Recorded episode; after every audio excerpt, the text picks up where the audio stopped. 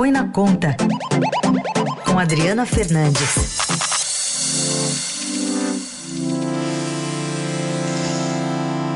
De olho na economia e também na transição de governo nessa área. Adri, bom dia. Bom dia, bom dia, Heisen. Bom dia a todos os ouvintes nessa segunda-feira, véspera de feriado.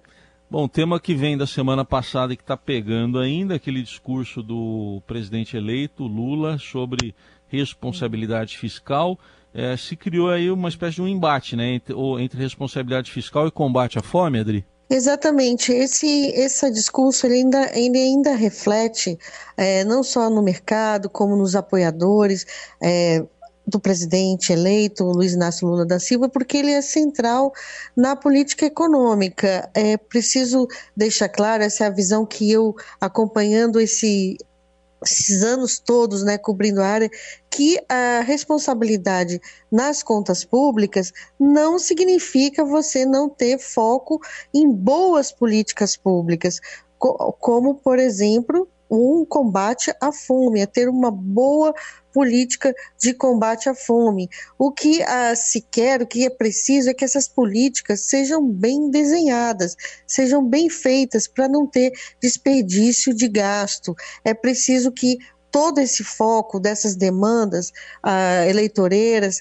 que foram que estão sendo uh, uh, discutidas no Congresso Nacional para 2023 sejam bem, é, bem planejadas para que a gente não faça um gasto é, excessivo né, que não seja um gasto eficiente, porque o gasto ele precisa ser eficiente, Raiz, porque vai acabar que a dívida vai aumentar, ele, esse gasto não resolveu o problema econômico e só é, serviu para aumentar a dívida. Então esse debate é muito importante. Não há, é, é, não se, desde o primeiro momento, quando o governo Uh, quando o governo Bolsonaro e também o presidente, é, o tão candidato Lula, é, promoveram a promessa de garantir o, Bolsa Família, o, Auxílio Brasil com 600 reais, não, é, não, houve oposição a esse ponto.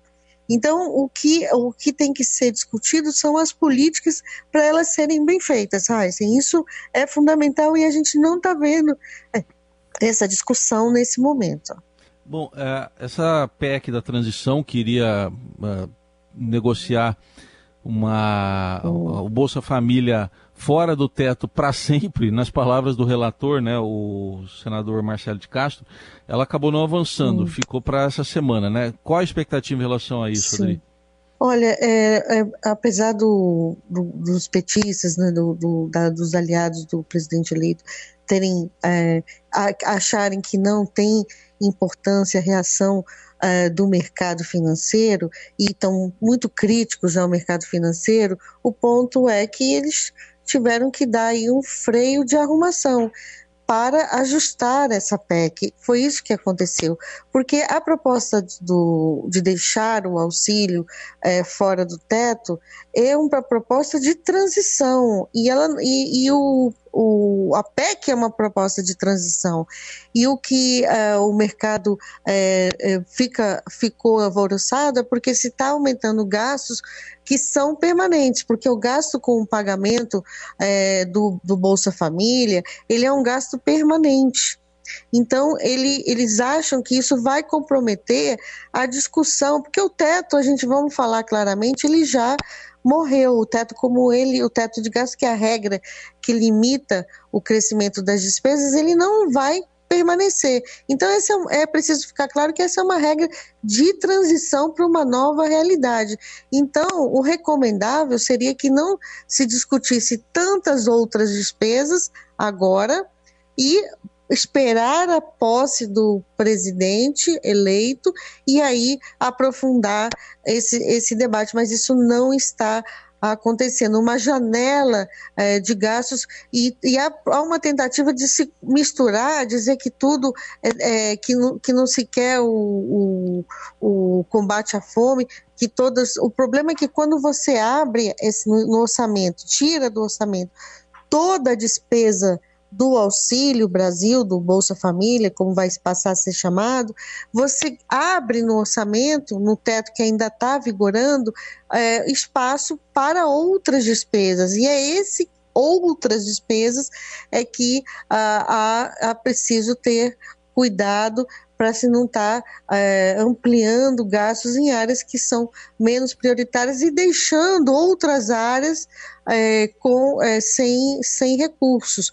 Porque ali no Congresso, Raíssa, é uma briga, e quem tem mais força ganha, e nem sempre quem ganha é quem mais precisa. A gente viu isso desde o início é, do, uh, do teto de gastos. O teto foi criado com a ideia de que ele iria definir prioridades, ele ia focar as contas públicas né, no, no que é prioritário para o Brasil, educação, saúde, e não uhum. foi isso que a gente viu. É, houve despesas, a gente, umas, uh, por, eu vou dar um exemplo aqui que a gente discutiu muito, o caso uh, reajustes e bonificações uh, para os militares, que conseguiram também uma reforma é, da sua previdência, da sua proteção social é, diferenciada. É, e tudo isso acaba, é, essas prioridades não, não, não, não são, são definidas ali ao sabor é, de, quem, de quem manda mais no Congresso Nacional. Tá aí, Adriana Fernandes, mais uma vez mostrando como é possível, como é necessário, né, compatibilizar é. responsabilidade de gastos com, sim, os necessários programas sociais. Adri, obrigado e até quarta. Até quarta, Raíssa.